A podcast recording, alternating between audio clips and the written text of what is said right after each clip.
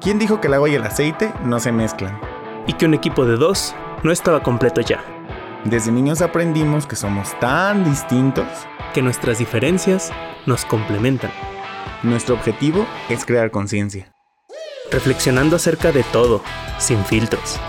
Para inspirarte a seguir avanzando. Y que te cuestiones lo que nadie se pregunta. Mi nombre es Joe Rothbard. El mío Manuel Rothbard.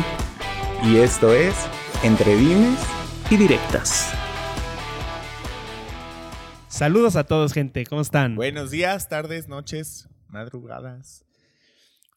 Creo que aquí no habíamos a una hecho el nueva saludo. grabación fíjate. con mejor producción de este podcast, su podcast favorite, Su podcast favorito de su transformación. podcast tal vez no favorite, no importa. Lo importante es el contenido y que pueda compartirse. Ojalá lo estén haciendo quienes ya les haya funcionado algunas cosas. Al Creo que momento si de grabar eso, este podcast, al momento de grabar este podcast, eh, no hemos publicado ninguno de los de Bota 4, pero al momento de publicarlo, ojalá ya hayan compartido el contenido de los demás Sí. y que les funcione un montón de información y que ya nos hayan dado mucha retroalimentación también para poder enriquecer esto, que seguramente tomaremos en cuenta. Y pues vamos a seguir mejorándolo. Creo que va bastante bien. Ya con los bracitos es mucho más cómodo hablar. Sí, mucho mejor. Ya nos escuchamos mejor nos, en, el, en el audio. ¿Tú cómo andas bien? ¿Chido? Sí, ¿Escuchas chido. bien? Órale. Entiendo que sí. Bueno, vamos a empezar entonces, Joe. Hoy vamos a hablar acerca de los enemigos del aprendizaje. O, por ejemplo, bueno, en algunos centros los ponen como eh, formas de evadir, formas de evitar, formas de... Bueno, enemigos del aprendizaje o formas de evitar el aprendizaje también. entre otros. Que en resumidas cuentas son cuatro. O inicialmente eran cuatro, siempre fueron cuatro. Inicialmente eran cuatro, pero bueno, yo he sabido de un... Bueno, supe en un centro que me gustó mucho la idea de agregar la quinta de eh, la excusa perfecta. Excusa perfecta. Pero originalmente son cuatro. Bueno, a lo mejor van a entender de qué estamos hablando mencionándolos. Que la primera, bueno, no llevan un orden en específico, pero la primera que se me viene a la mente es evitar el dolor, Tener el control. estar en control, ¿no? Tener el Tener el, Tener el control Tener el control. evitar el dolor. Tener la, La razón, razón. Y. ¿Qué me falta? Ay, se me fue. A ver. Estar en control, tener la Lucir razón, evitar el dolor y lucir bien. Exacto. Lucir bien. Y bueno, en algunos contextos agregan la excusa perfecta, que a mí me gusta mucho. Ajá. Que incluso hay unos donde no lo agregan, o sea, no es como una quinta, sino que todos estos son la excusa perfecta. Entonces, se le puede dar interpretaciones. para mí ese último. El punto es que, bueno, se- originalmente se conocen esos cuatro. ¿Por qué cuatro? Pues porque son los que se pudieron encontrar dentro de los más comunes. No quiere decir que sean los únicos, no quiere decir que son exactamente esos.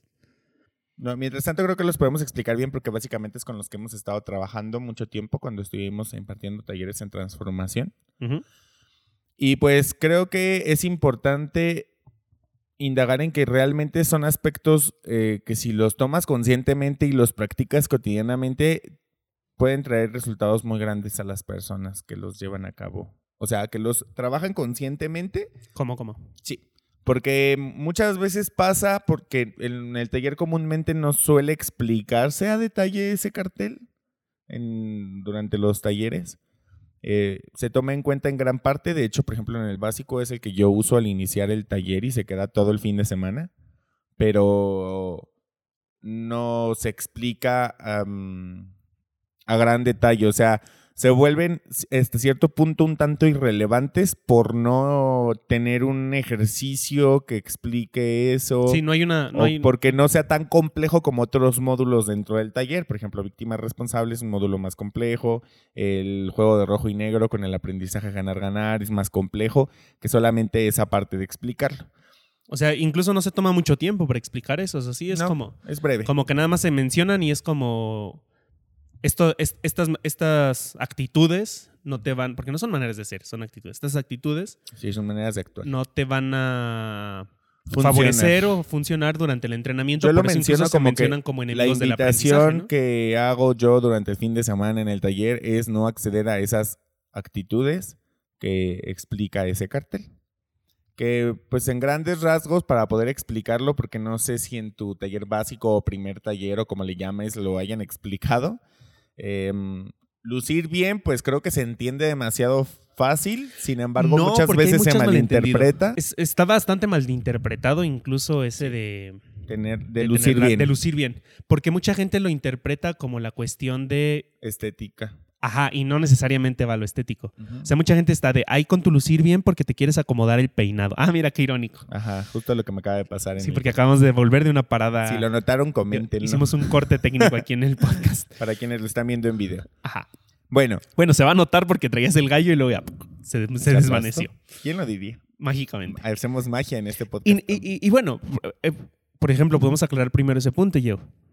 Eh, lucir bien se trata más de querer quedar bien, de querer mostrar una faceta, una faceta, una fachada, una cara o una máscara de que todo está bien, de que todo está perfecto, de que yo soy súper amable y lindo con todos, como lo que socialmente entendemos por bien o por bueno Ajá. y, y- piensan que entonces como no te importa el lucir bien, pues te vas a descuidar tu aspecto físico. Y no va por ahí. Sí.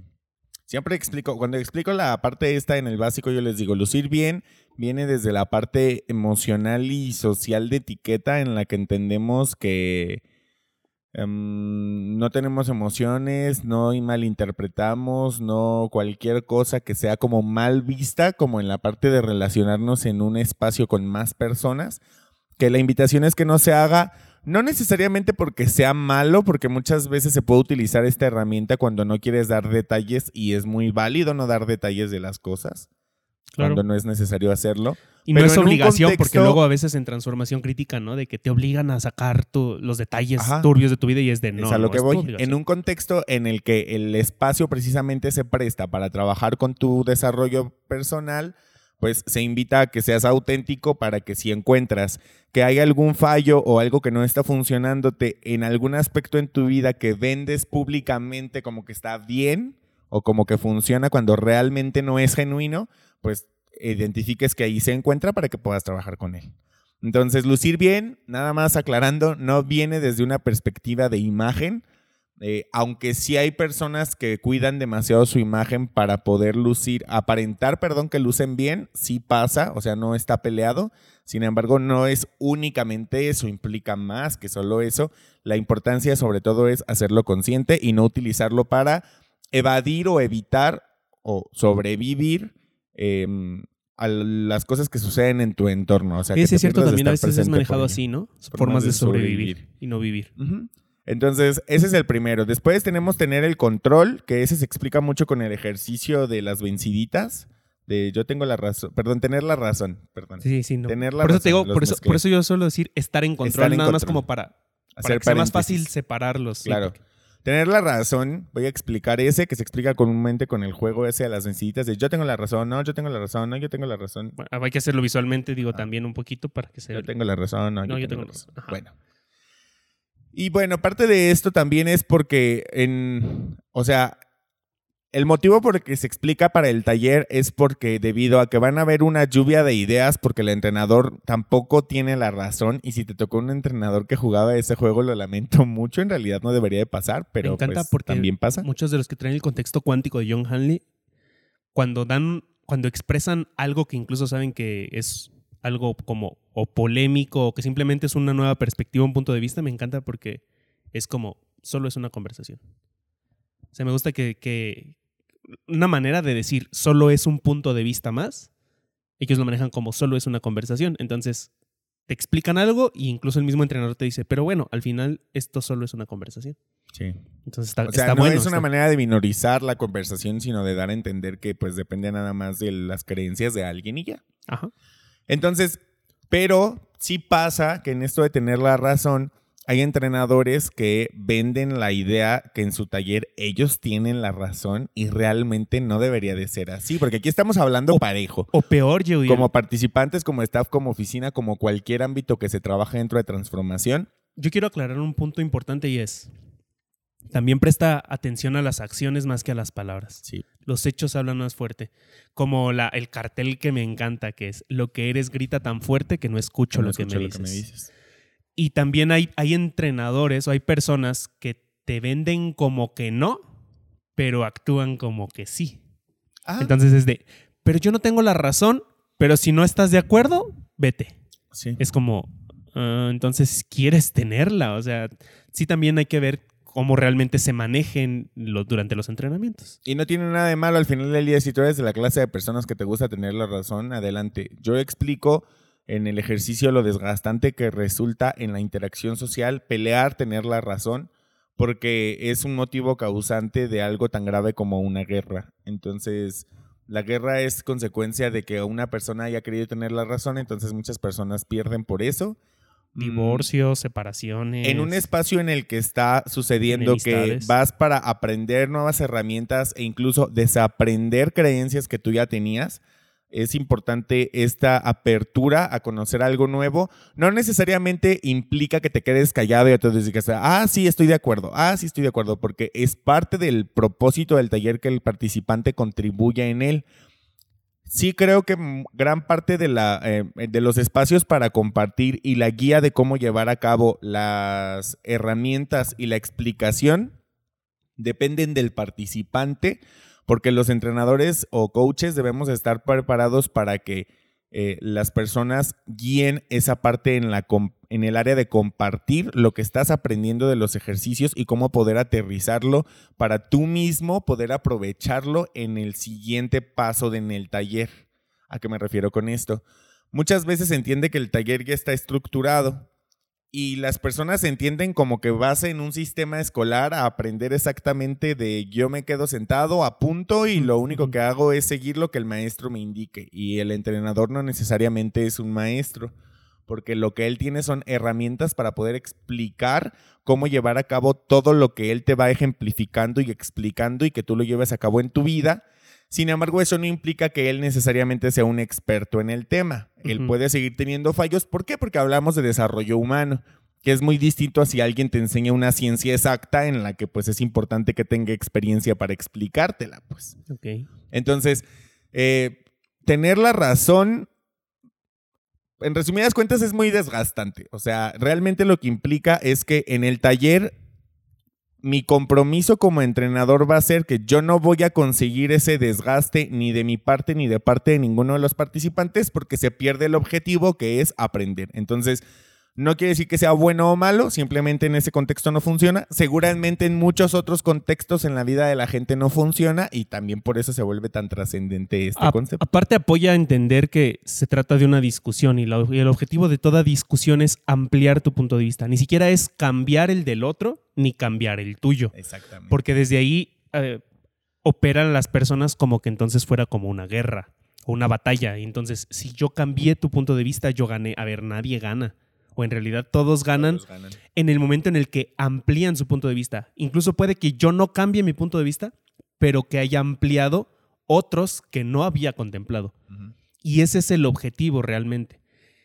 También me encanta como la parte de, de sí saber ser un cuestionador y decir, también no sé, o sea, creo que el punto de tener la razón es porque la gente se empeña más en tenerla que en descubrirla. O sea, si yo te digo que la ley de la gravedad es una ley y tú me dices, tú nada más quieres tener la razón, te digo, es que hay pruebas de eso, no me lo estoy Eso inventando yo. ley. ¿Sí me entiendes? Entonces, no solo se trata de no tener la razón, sino de querer descubrirla. Porque también en el no tener la razón se convierte en el respeto tu punto de vista y te quedas respetando y no hay acuerdos. No sucede nada. Lo importante al final en el, en el resumen de que haya un acuerdo con los puntos de vista distintos es que existe un compromiso conversacional que te lleve a una acción. Al final siempre lo más importante y lo vamos a decir en casi todos los talleres es la acción. Porque, Porque- las palabras tienen un... ef- A ver, aquí entra la parte polémica. Échale. Yo sé que te vendieron que transformación es esta espiritual de la ley de la atracción y De decretar y que declarar. por decirlo va a pasar. Y está bonito. Cursi. Y si te funciona, pues está bien. Excelente. Y si quieres tener la razón de que existe la ley de la atracción, quédatela, súper. Pero hasta los mismos creadores lo dicen. De eso no se trata transformación. Seguramente lo metieron cuando se tropicalizó la transformación en Latinoamérica. Y estoy seguro que en algún punto de Latinoamérica algún coach o un- alguna coach espiritual lo metió porque dijo, wow, qué descubrimiento. Y entonces todo el mundo lo empezó a hacer. Sí. Porque ese es- ha sido un gran problema en transformación. Todo se ha replicado como no había nada que regulara y estableciera cómo funciona. Pero no es transformación. No le afecta, no le suma. Ahí está. depende de cada quien. Sin embargo, la ley de la atracción no es transformación. Los transformados no necesitamos creer o actuar con la ley de la atracción. Porque se supone que no se busca ningún dogma ni nada de eso. Exacto, porque entonces es convertirlo en otra religión, en una religión pero con otras palabras. Ajá. Entonces ya deja de ser Dios, es el universo. Yo ¿no? tengo entendido, salvo que alguien de los creadores venga a decirme lo contrario, es laica. Sí, y precisamente para que funciona para todos, independientemente de sus creencias e ideologías, tanto políticas, espirituales y religiosas. Wow, qué lógico suena eso. Y curiosamente, y, y por eso luego lo tachan de secta también. Entonces, ojo con ser cuidadosos en manejar eso. ¿A qué voy? Que basándonos en esto, las palabras no tienen efecto sobre la realidad hasta que se pongan a, hasta que se lleven a cabo. Tarán. Incluso en el coaching se, especifica algo interesante y es, las- la- una declaración tiene peso cuando quien la emite tiene autoridad. Exactamente. O sea, que yo declare algo da igual, pero si un juez declara algo, se cumple porque es No un da juez. igual. Ahora, da igual, se cumple en un contexto específico. Si a mí un juez llega y me dice, tú te tienes que vestir así, le voy a decir, no, y ya. Pero si lo declara como una sentencia de algo que yo estoy pagando, por mucho que yo diga no, la ley lo va a hacer cumplir. Entonces, Y la ley es muy dispersa según el espacio en el que te encuentres. Las leyes que aplican en México no son las mismas que aplican en Estados pero Unidos. lejos de la ley, el contexto lleva. Porque, por ejemplo, una casa no tiene leyes como tal, pero si la figura de autoridad dice- hace una declaración y dice, a partir de ahora todos van a hacer guardar la comida de esta manera, así es. Claro. Y se puede discutir y se puede debatir y se llega a un punto de vista, pero al final de cuentas quien tiene la última palabra es el que declara que se va a hacer. Al que tenga más peso. Pero es parte a lo que también invita a eso. O sea, hablando de, de crecer em, de manera funcional las relaciones interpersonales y tu desarrollo de potencial humano, este contexto de tener la razón y poder abordarla versus eh, respetar el punto de vista y crear un acuerdo, es precisamente eso, que aunque tú seas la figura de autoridad y que sí, muchas veces pasa que puedes tener la razón y no es ni bueno ni malo, es importante en esta relación interpersonal los puntos de vista del resto de los participantes que influyen en las decisiones que se están tomando, en el contexto que se está creando. Y es más complejo que solo lo que se explica en el básico, en el cartel. Y claro. también es parte del por qué lo queríamos hablar en los podcasts. Entonces, estas cuatro distinciones que se pueden unir en una sola o incrementar en una quinta, como tú lo mencionabas, Pero resultan más trascendentes en la vida que muchas otras cosas a las que no se les presta tanto afortunadamente o no se les da más importancia dentro del contexto. Sí, es algo muy, muy que- realmente aporta mucho y Sí. que Que está, si, lo- se, si se pone en práctica resulta muy poderoso. está infravalorado, digámoslo así. Exacto. Sí. Y por eso Eh, estamos gustosos de explicar. Ahora, por ejemplo, yo, yo, yo aportaría algo porque yo soy una persona de, mucho, de mucha argumentación. Si quieres tener la razón, fundamentala. No nada más porque tú lo dices. que es lo ideal. En lo que sea. Seas transformado o no, Ajá. puedes hacer. Sí, o Aunque sea, seas un ser humano, sí, porque tampoco se trata de no querer. O sea, es, es este punto intermedio de imponer tu punto de vista y que te valga madre y que ay, piensa lo que quieras. No, sí hay una parte de responsabilidad de.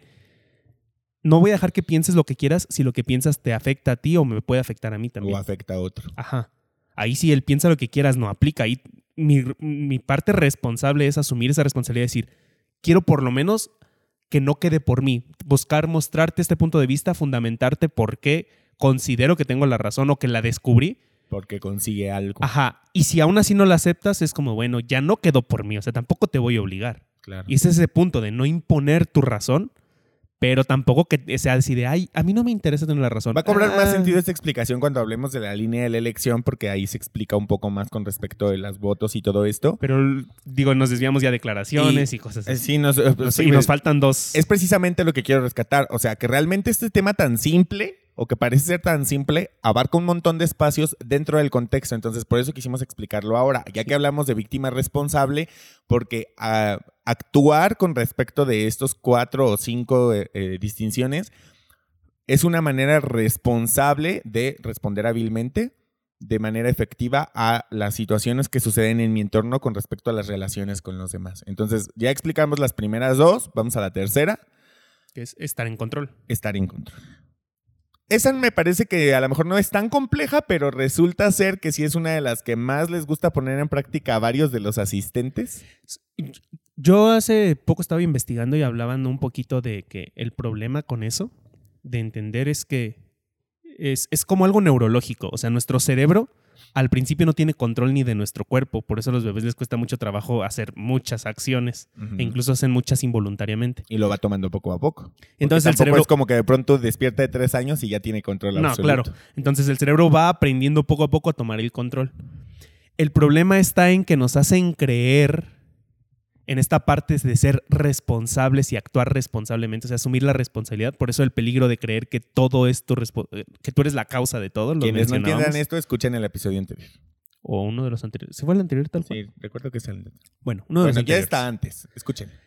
eh, el hecho de entender que tú no puedes tener, el- en realidad nunca tienes el control de la situación. Te sientes en control de la situación, pero nunca lo tienes. Es como, por eso yo uso la distinción de manejar y controlar. Porque muchos dicen que la inteligencia emocional, por ejemplo, es controlar tus emociones. Y yo digo, no, es manejarlas. Y dicen, no puedes manejarlas. Sí puedes manejarlas, no puedes controlarlas.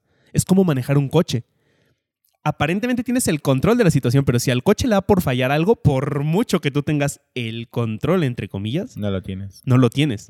Entonces solo manejas, el coche. Y igual con la vida, o sea, la vida tú no estás en control. Y eso te, te decía que tiene como un origen neurológico, al parecer, es lo que, por lo que he investigado, que entendemos que nuestro cuerpo siempre responde a lo que queremos. Y entonces nuestro cerebro, en estos atajos que le gusta tomar, asume que entonces todo funciona así. ¿A qué voy? Si yo tengo comezón en la nuca, mi cerebro le dice a mi mano, muévete y ráscate la nuca y lo hago. Ajá. Se, se solucionó. Sí. Pero si yo tengo comezón en la nuca y quiero que tú me rasques la nuca, el cerebro le genera mucho conflicto. Y Sí. entonces es por eso esta batalla de querer estar en control, de decir, al cerebro es como de, ¿cómo?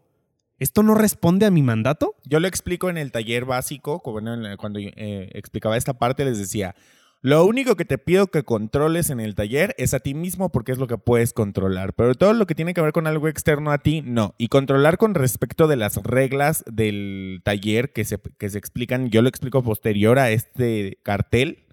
O sea, explico este cartel y de aquí me enlazo a las reglas del taller. Para. Y para explicarles que precisamente el único control que ellos pueden tener es consigo mismos y nada más que no pretendan, porque pues eso aplica mucho ejemplo cuando hay algún familiar o conocido dentro del taller, que esperan que actúe de alguna forma, se comporte de alguna forma, mm, que esperan que el uso de los materiales, que la distribución del espacio, que, o sea, que el aire acondicionado, que la colocación, que, el- o sea, sí, quieren controlar ¿Cuántos participantes no te han tocado que son los que se quejan de todo? de todo. Que la música, que el aire, Que la luz, que la luz, que que, el la voz del tiempo de receso, O sea, que- todo, o sea, todo, todo. Son cosas que no están en tu control y realmente creo que poner eh, en aplicación esta distinción de soltar el control, sino manejarlo, me parece una distinción muy complementaria y gracias por ese regalo, funciona bastante cuando lo empleas en tu vida cotidiana y realmente trae resultados muy satisfactorios para que vivas en plenitud entendiendo que no puedes controlar tu entorno, sin embargo puedes manejar. Y sobre todo lo que sí puedes controlar es tu respuesta ante el entorno. Entonces, la, la idea es que es la parte proactiva que hablábamos de víctima versus Res- responsable. Porque proactivo no quiere decir que no estés inmerso en un mundo que sí escapa de tu control. Sin embargo, es como fluir. Yo, yo, yo llegué a esa conclusión. Fluir no significa dejarte llevar con la corriente. Solo significa dejar de pelearte con ella. Exacto. Y encontrar la mejor forma de lidiar con A ella. lo mejor solo te no agarras quiere de decir una que rama. sea fácil. Exacto. O a lo mejor sí estás dispuesto a nadar en contra de ella, pero sabes que hay un momento donde Necesitas descansar. descansar o, o dejar que te arrastre tantito porque no te estás peleando con ella. Es decir, estás nadando en contra de ella, pero no estás peleado de decir, ¿en qué momento va a cambiar la corriente de cauce? No, no, no va a cambiar el cauce. Va hacia donde va.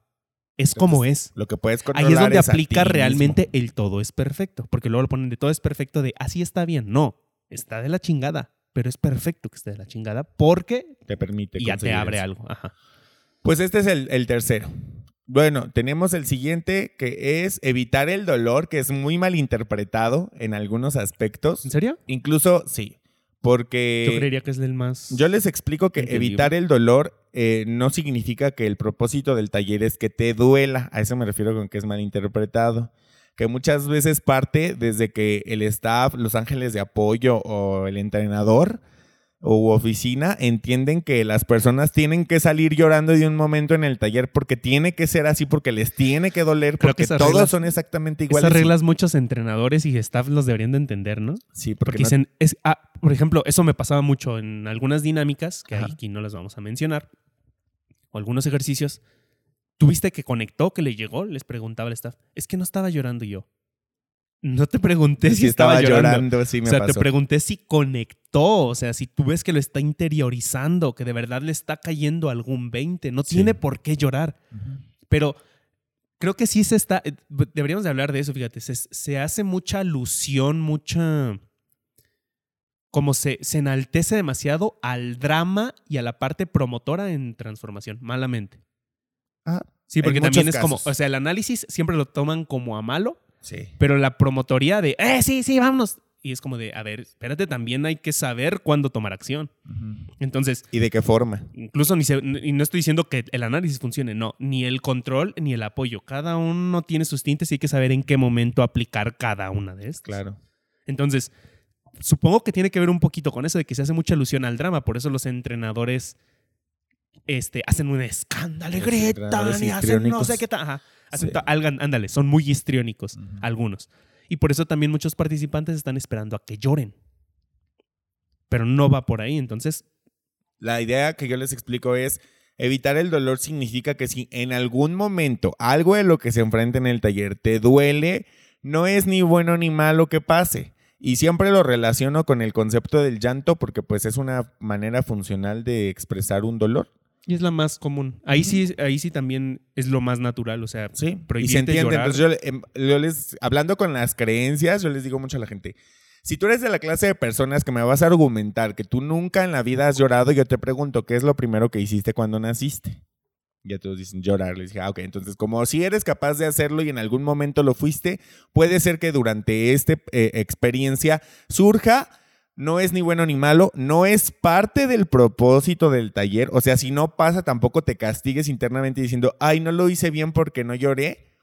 Si encuentras que hay información que trabajar ahí y se vale que puedas, eh, no sé, desarrollarlo, entonces pues es excelente. Sin embargo, no es el objetivo, Porque aparte pero- no es terapia y eso es muy Exactamente. importante. No es el objetivo, terapéutico. pero si algo duele, es importante que no se evite, no con el propósito de que yo sea quien vaya a curar ese dolor, sino con el propósito de que al momento de volverte consciente que es el objetivo real de lo que se quiere conseguir con trabajar con esas herramientas, sepas qué duele, porque yo les explico. Cuando alguna parte en tu cuerpo te duele, es señal de que algo te está haciendo daño. Que algo no está bien. O sea, Ajá. algo, algo está Entonces, disfuncionando. Lo importante de darte cuenta de que si me duele el dedo es que gracias a que sientes el dolor, porque ninguna emoción es ni buena ni mala, ni sensación corporal, te permite darte cuenta de que si te duele algo puede o te está haciendo daño,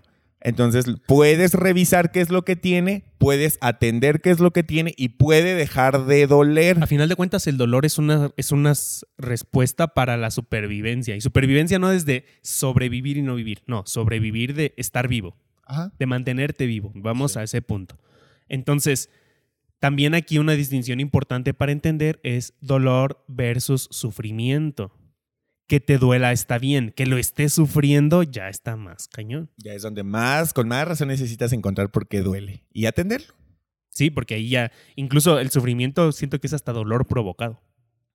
Pasa. Generalmente el sufrimiento es dolor provocado, Sí. porque ya no existe lo incluso lo que te estaba. Es como si te hubieras cortado el dedo, se sana la herida y a ti te sigue doliendo porque te acordaste cómo se sentía cuando te cortó y es como, ya no tienes nada, tú te lo estás provocando. Ajá.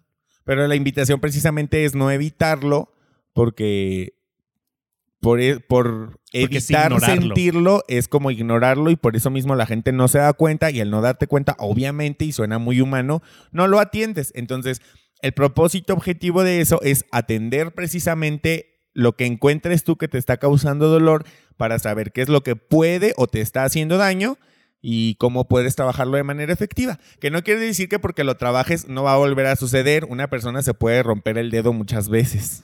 Pero e incluso creo que este de evitar el dolor también es entender que realmente evitar el dolor no hace que no te duela, solo hace que ignores que te duele. Es, Exactamente. es- es esta ideología de que controlas tus emociones y no las controlas. Las manejas. Incluso reprimirlas, que es lo que haces al controlar, entre comillas, Ajá. Termina provocando algo mucho peor. Y si no, bueno, amigos psicólogos, desmiéntanme si me equivoco, pero cualquier emoción, no solo las catalogadas negativas, porque no hay emociones negativas, este, cualquier emoción que se reprima llega a un punto donde se desborda. O sea, no necesariamente como que el dolor se convierta en, en tal cosa, el- la tristeza en tal cosa. También, o sea, la, la emoción, la alegría, el éxtasis contenido, o sea, se termina desbordando y puede provocar algo también muy peligroso. Y pasa y ha pasado. Entonces hay que ser muy cuidadosos. Creo que es, digo, ya se nos, nos comió el tiempo. Es un tema muy, muy bueno este de, de las cuatro formas de sobrevivir, de no vivir, de Evitar, enemigos de del aprendizaje, de evitar, de evadir, como lo conozcan. La excusa perfecta, que sería como para cerrar, me gusta porque es como siempre, o sea, si quieres mantenerte en una de estas cuatro, siempre vas a encontrar la excusa perfecta. O sea, vas a dar hasta argumentos y, y- puede tener mucho sentido, pero el entrenador, como estamos buscando llevarte a un punto de vista al cual no habías ido normalmente, cualquier cosa, aunque esté bien fundamentada, te la vamos a tumbar, no porque no quiera que la pienses, solo quiero que sueltes eso. Sí, ni porque estemos compitiendo ni nada. Al final, la vida del entrenador no cambia si tú La no idea dejas es de nada hacerlo. más, suelta esa idea, Sí. explora esta y ya después vuelve a tu idea, no hay bronca, pero ya exploraste otra. O sea, solamente es, esa es tu excusa perfecta. Me gusta Ajá. porque siempre se explica de, es que yo no puedo porque tengo cosas que hacer y aparte el trabajo y aparte te- tengo muchas deudas y, ajá, y esa es una excusa perfecta. Y ya, con eso se la matas porque es como, es una excusa perfecta a final de cuentas.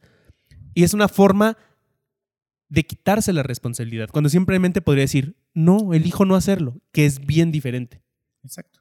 ¿Por Porque qué no eliges cargo. hacerlo? Y puedes decir la misma fundamentación.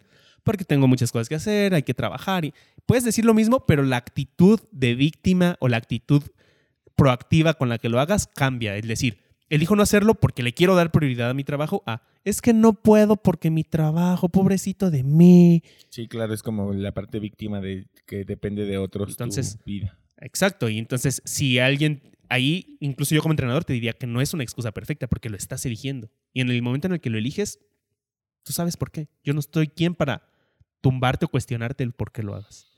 Entonces, gran, gran tema. Sí. Nos vamos a tener que despedir de volada. Ojalá les haya aportado. Este fue un podcast eh, muy, muy puntual Con y muy mucho express. contenido. Sí, con mucha carnita. Ese sí está sustancioso. Muchísimas gracias, gente, por habernos escuchado. Ojalá que te haya aportado algo. Compártenos en las redes sociales. Déjanos tu punto de vista.